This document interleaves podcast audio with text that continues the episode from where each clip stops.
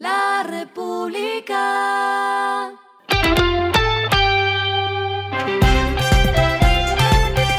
Al final de la jornada, esto es lo que debes saber sobre el comportamiento de los negocios, las finanzas y la economía.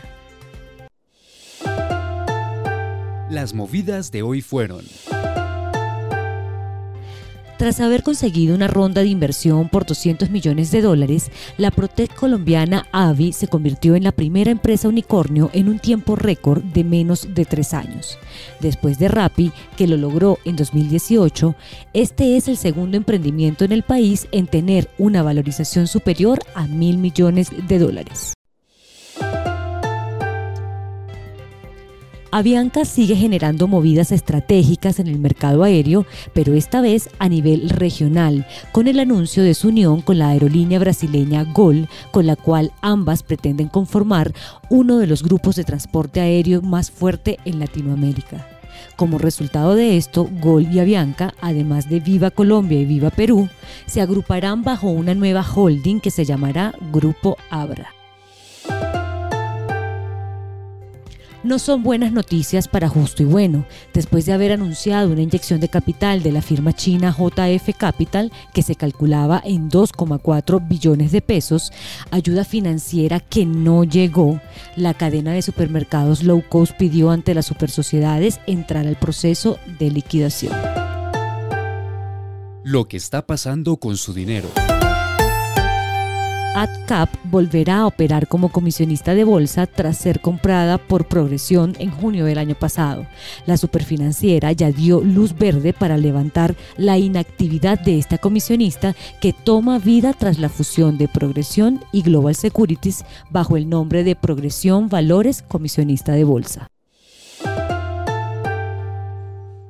Los indicadores que debe tener en cuenta. El dólar cerró en 4.080,32 pesos, bajó 6,39 pesos. El euro cerró en 4.305,96 pesos, bajó 7,15 pesos. El petróleo se cotizó en 105,22 dólares el barril. La carga de café se vende a 2.143.000 pesos y en la bolsa se cotiza a 2,72 dólares. Lo clave en el día.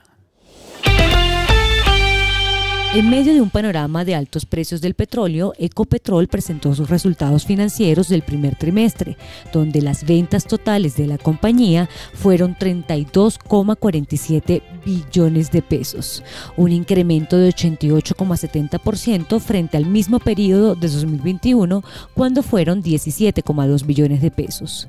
La utilidad neta consolidada también mostró una evolución positiva, pues alcanzó 7,3 billones de pesos en el trimestre, un 116,80% más alto frente al año pasado.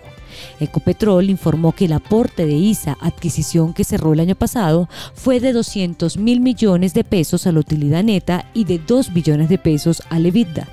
A cierre de marzo, la compañía informó que tiene 986 millones de dólares comprometidos en inversiones, lo que al cambio representa cerca de 3,9 billones de pesos a esta hora en el mundo. El mercado de fusiones y adquisiciones de América Latina registró un incremento de 8% en las transacciones de este tipo durante abril, según el informe de TTR. En Latinoamérica se realizaron 224 fusiones y adquisiciones entre anunciadas y cerradas por un importe de 9.706 millones de dólares. Brasil sigue liderando el mercado de fusiones y adquisiciones con 761 operaciones, 16% más que el mismo mes del año anterior y un capital movilizado de 20.714 millones de dólares. Le sigue México con 117 operaciones, un leve crecimiento de 2% frente al año pasado y un capital de 3.985 millones de dólares movilizados. Y cierra el podio en tercer lugar Colombia con 82 operaciones, un alza de 15% en las transacciones y un capital de 2.371 millones de dólares. Y el respiro económico tiene que ver con este dato. La República. Bogotá Action tendrá una nueva subasta hasta el 19 de mayo, esta vez enfocada a la moda vintage. Dentro del portafolio se exhibirán 167 lotes de marcas de lujo, entre los que se encuentran carteras, lentes, joyería, cinturones, sombreros y otras prendas de vestir. Entre las marcas disponibles destacan Dior, Prada, Ferragamo, Louis Vuitton, Furla, Oscar de la Renta, Versace, Chanel y Cartier.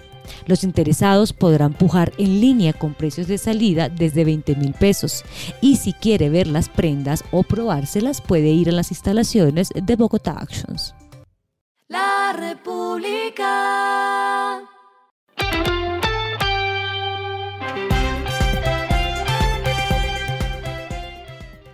Finalizamos con el editorial de mañana, nuevo aire en la competencia de las líneas aéreas.